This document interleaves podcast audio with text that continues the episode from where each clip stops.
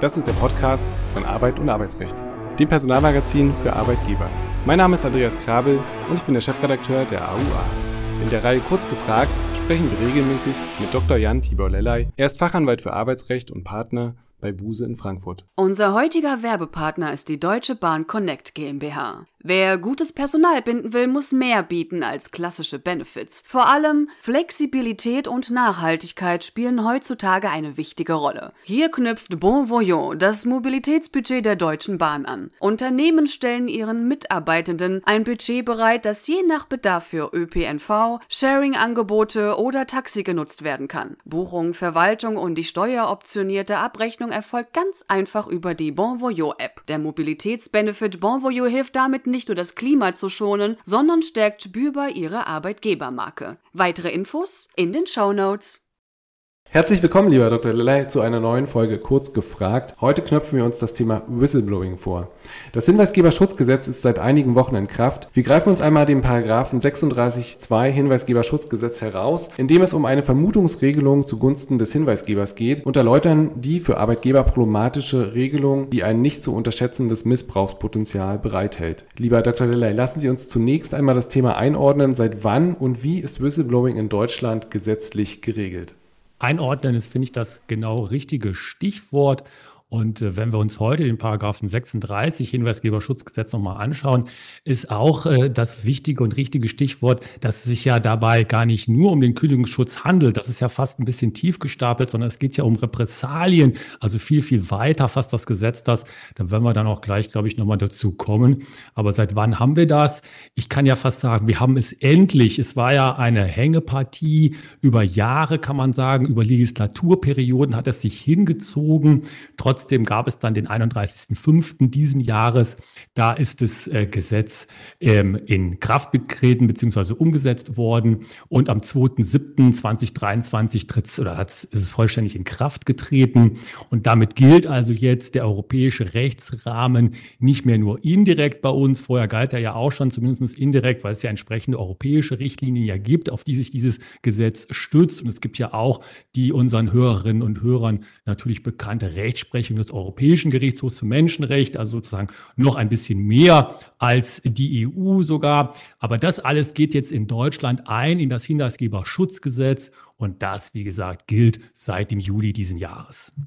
Ja, und wer das ganz interessant findet, dem sollte man natürlich noch sagen, wo ist der Anwendungsbereich, beziehungsweise welchen Anwendungsbereich hat das Gesetz eigentlich und was droht Unternehmen, die keine Vorkehrungen treffen? Hier ist auch ein Paradigmenwechsel eingetreten. Es ist ja nicht unbekannt gewesen in Deutschland, bei uns hier schon seit vielen Jahren, dass wenn man äh, unberechtigterweise oder auch berechtigterweise Hinweise gegeben hat, als Arbeitnehmerinnen und Arbeitnehmer bestimmte Rechtsfolgen eintreten äh, konnten.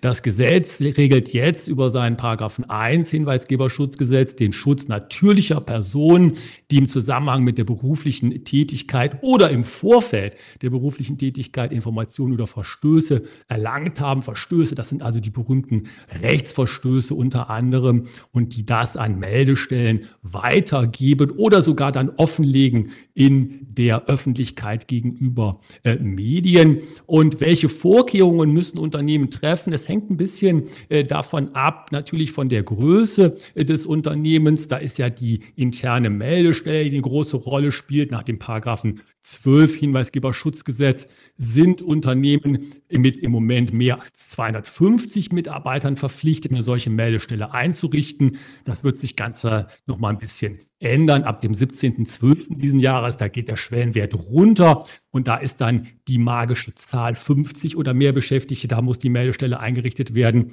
Und welche Dinge können passieren, wenn man das nicht umsetzt? Es gibt im Hinweisgeberschutzgesetz einen Paragraphen 40, der sieht auch Bußgeldtatbestände vor, zum Beispiel für den Fall, dass man als Unternehmen an sich verpflichtet gewesen wäre, die Meldestelle einzurichten, die interne, und das einfach nicht tut.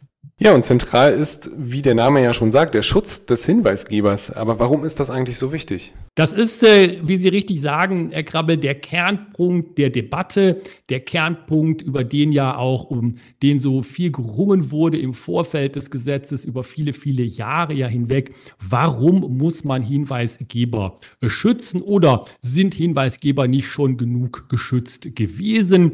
Ich stehe da auf einem Standpunkt, der jetzt, Gott sei Dank, muss ich ganz offen sagen, mit dem Hinweisgeberschutzgesetz ja auch Gesetz geworden ist. Ich vertrete also hier ganz klar die Meinung, Hinweisgeber und Hinweisgeberinnen muss man schützen, da sie regelmäßig im Interesse vom Unternehmen ja Missstände aufdecken und leider ebenso regelmäßig in diesem Zusammenhang Repressalien oder Ungemach, um das mal so ein bisschen salopp zu formulieren, zu befürchten haben. Da gibt es auch entsprechende Untersuchungen dazu.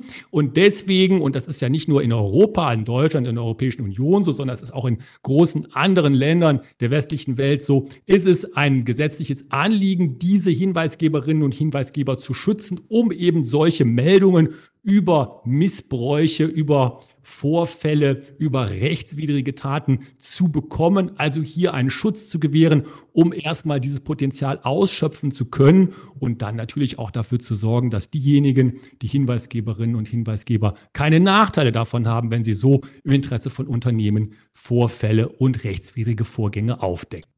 Ja, und dann nähern wir uns schon ganz schnell dem Paragraphen 36 Hinweisgeberschutzgesetz. Und die Frage, die sich da natürlich anschließt, warum wird diese Regelung so kontrovers diskutiert? Ist das der Kern des Gesetzes oder worum geht es dort eigentlich? Ja, ich denke, das kann man wirklich so sagen. Das ist der Kern des Gesetzes. Und hier muss man ja auch mit einem kleinen Missverständnis vielleicht mal aufräumen, was sich in den letzten Monaten, Wochen und Monaten in der Praxis auch immer wieder gesehen habe oder was an mich herangetragen wurde, wenn wir nämlich so diskutieren über diese Schwellenwerte, ne, die 250 Mitarbeiter und die 50 Mitarbeiter, das alles bezieht sich ja nur auf die Einrichtung der internen Meldestelle. Das heißt also, der Paragraph 36, der ja das Kernelement des Schutzes vor Repressalien ist, der gilt ja immer für alle Hinweisgeber im Anwendungsbereich des Gesetzes natürlich. Und was sagt dieser Paragraph 36 eben? Dass hinweisgebende Personen vor Repressalien geschützt werden müssen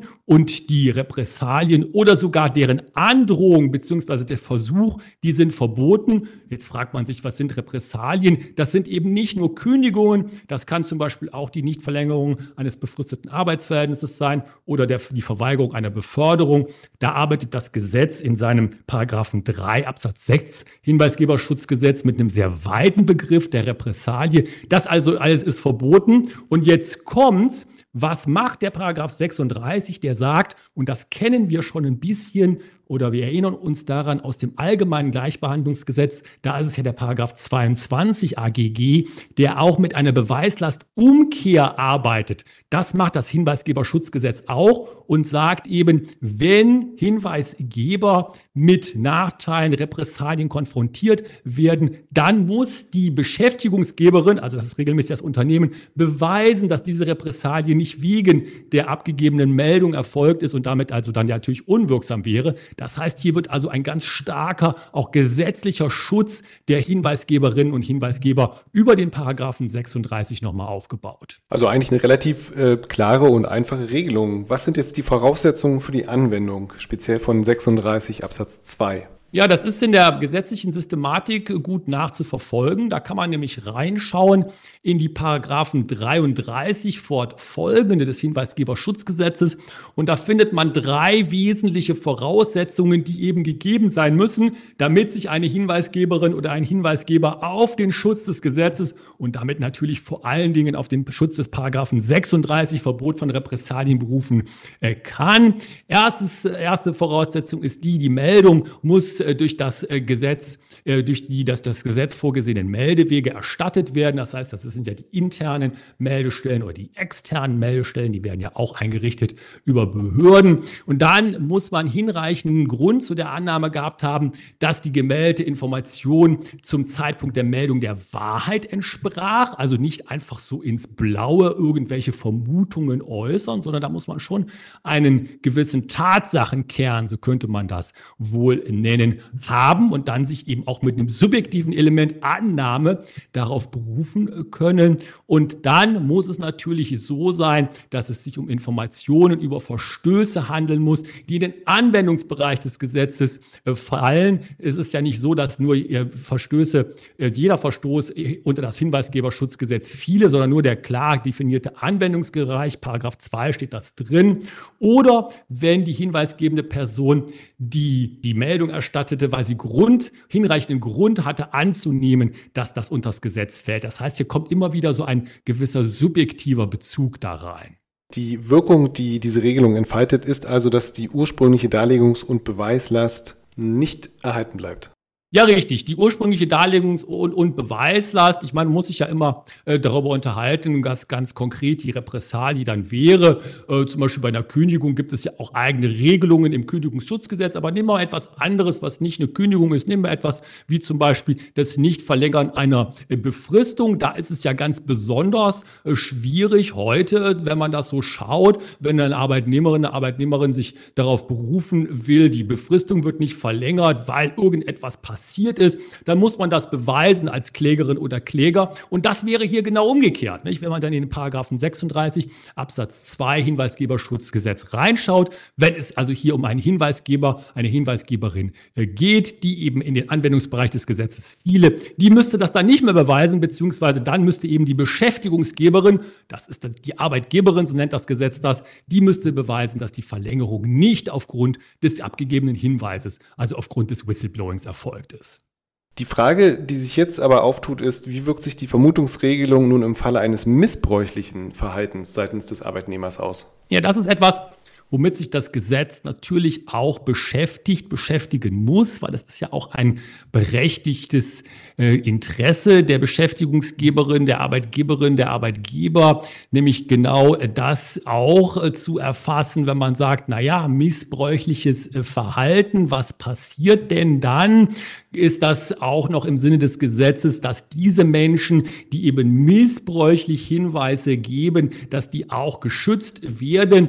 Und da sagt das Hinweisgeberschutzgesetz ganz klar eben ähm, nein. Da würde man ja schon höchstwahrscheinlich dazu äh, kommen, dass die ähm, Voraussetzungen der Paragraphen 33 fortfolgende eben nicht anwendbar sind. Und dann geht es ja sogar auch noch weiter, nämlich in Paragraph 38 Hinweisgeberschutzgesetz, da steht ja dann auch noch sogar drin, dass die hinweisgebende Person zum Ersatz des Schadens verpflichtet ist, wenn vorsätzlich oder grob fahrlässig eine Meldung, also also mit unrichtigen Informationen abgesetzt wurde. Das ist also sozusagen eine Sanktion in die andere Richtung, nämlich in die Missbrauchsfälle, in das missbräuchliche Melden. Dann lassen Sie uns bleiben beim Arbeitgeber. Was kann er tun, wenn ein solcher Fall auftritt? Wie kann er die gesetzliche Vermutung widerlegen? Das ist äh, im Moment äh, ganz groß äh, die Diskussion auch in der Praxis. Ich war da vor ein paar Tagen auf einer Veranstaltung. Da hatten sich dann wirkliche Experten zu dem Thema nochmal ausgetauscht.